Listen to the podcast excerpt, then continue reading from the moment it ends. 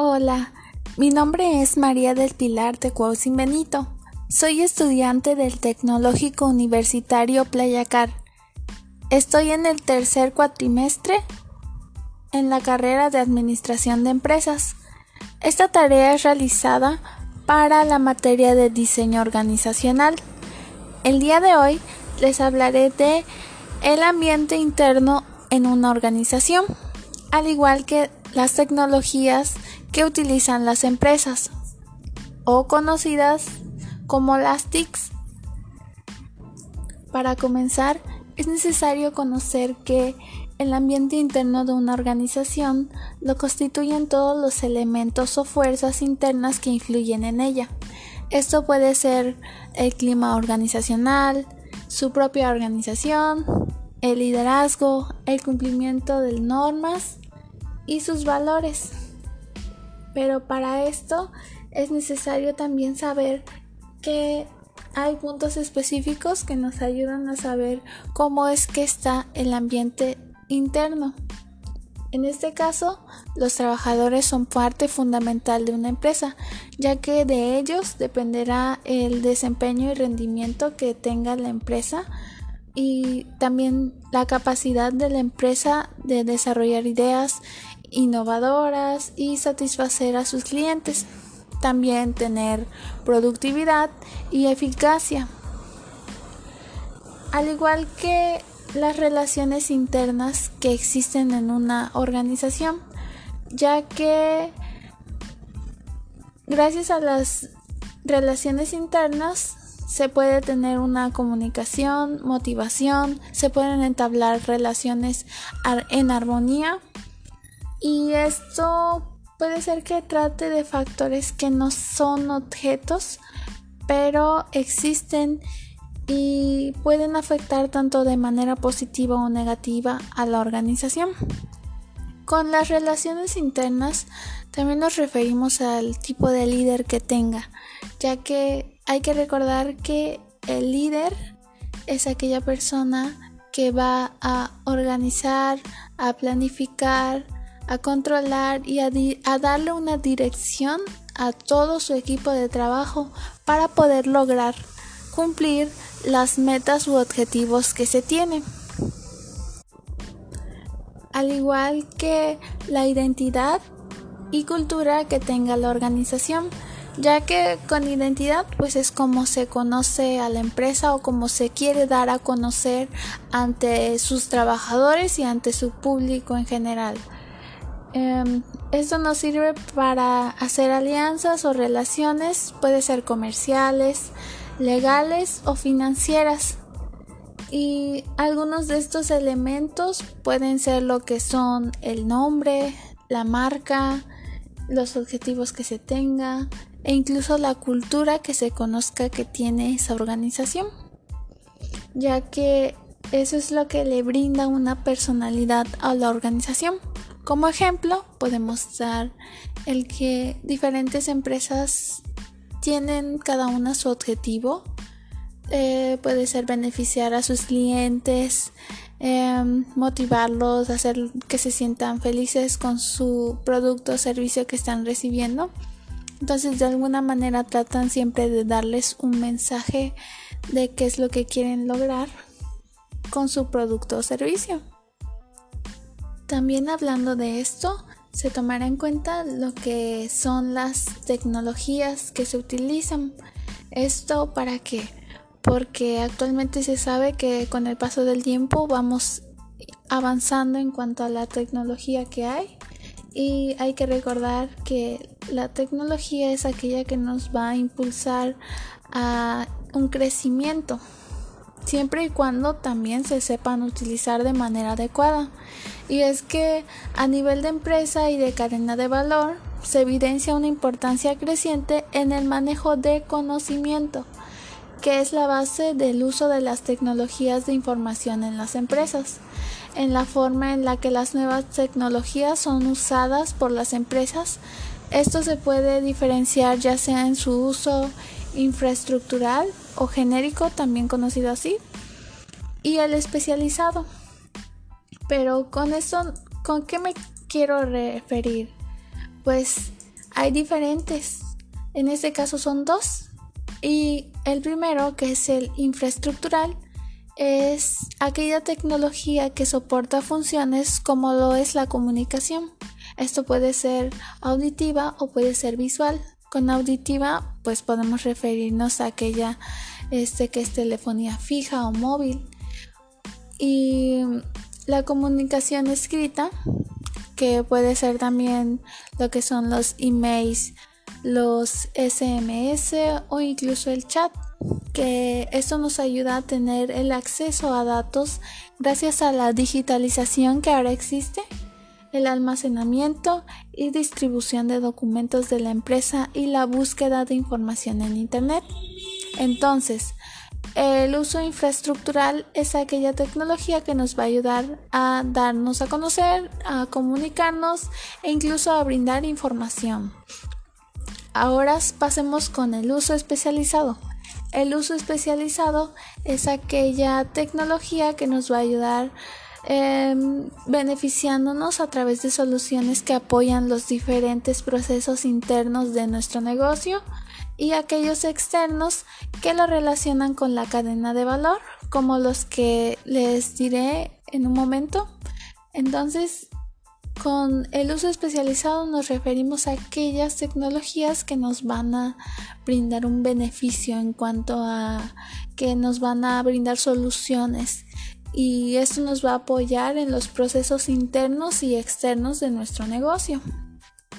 Con las tecnologías de información tenemos que son la gestión estratégica, la gestión financiera, producción, cadena de suministro, gestión de clientes, promoción, canales de venta, distribución, comercio exterior y recursos humanos.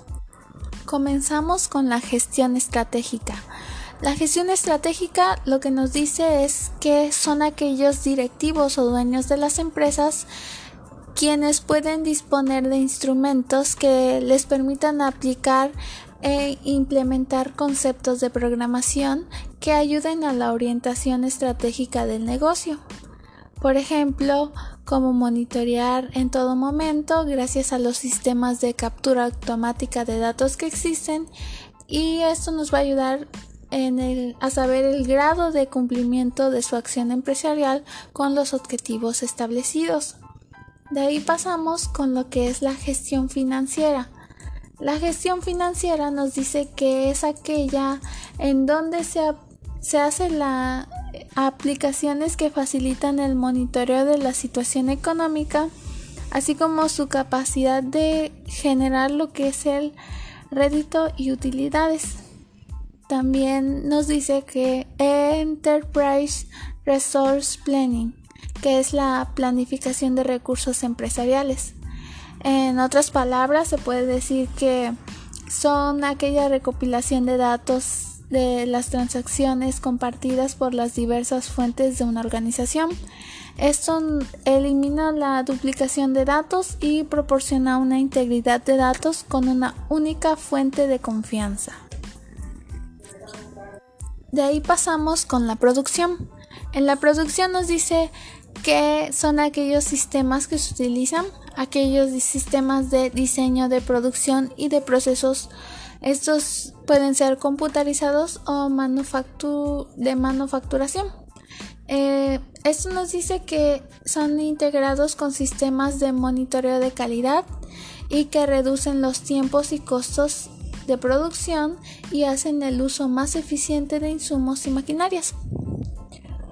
Esta producción nos quiere decir que el uso de las nuevas tecnologías como lo son las maquinarias más innovadoras o recientes que pueden existir nos ayudan a monitorear la calidad de los productos que nosotros estamos ofreciendo. Entonces, ¿esto qué va a hacer? Eh, si una máquina ahora va a monitorear la calidad, pues va a ser más rápido por lo que se piensa.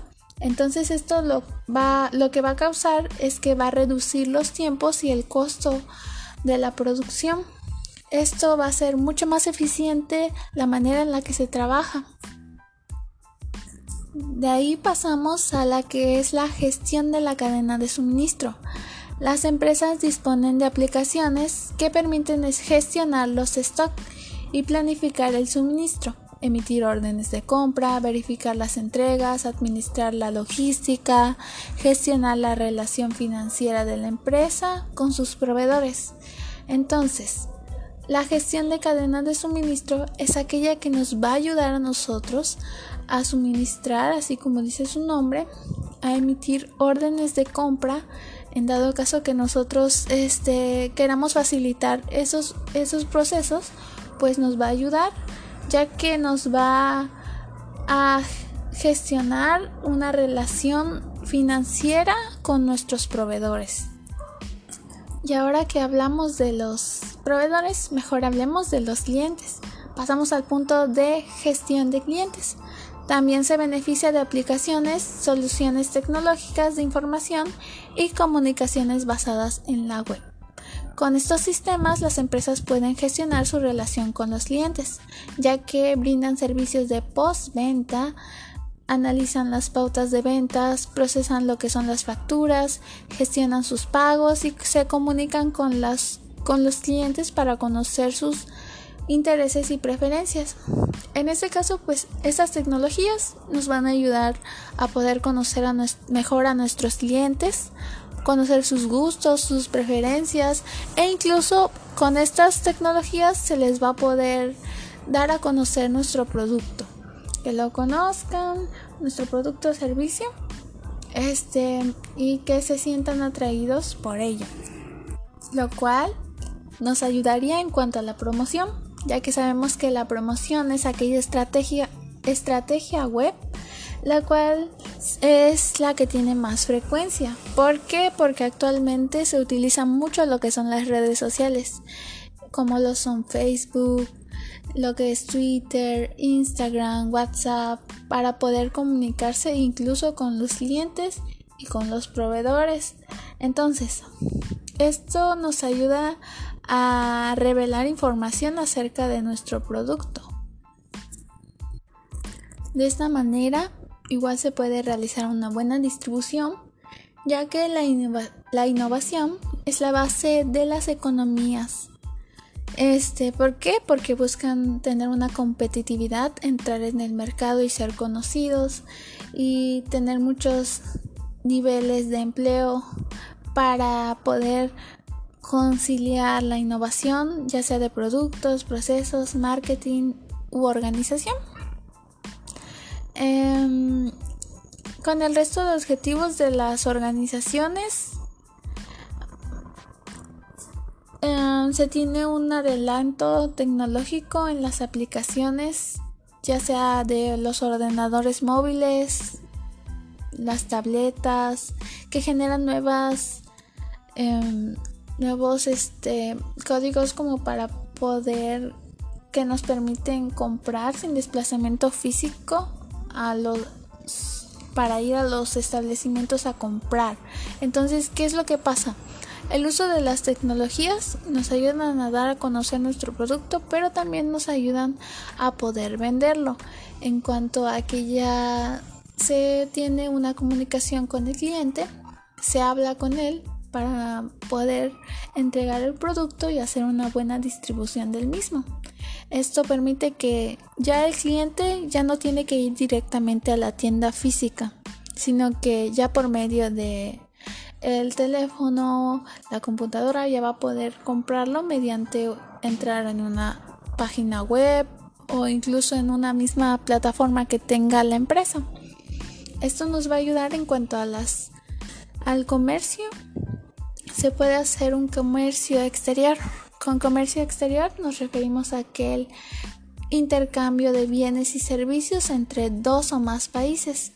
El comercio exterior es este es la compra o venta de bienes y servicios que se realiza fuera de las fronteras geográficas de un país en el exterior. Entonces, esas son las ventajas, algunas de las ventajas que tiene para nosotros el hecho de que se tengan estas tecnologías y se puedan conocer cada una de estas para poder aplicarlas de manera correcta. Espero y les haya gustado el, audio este podcast y que tengan un bonito día.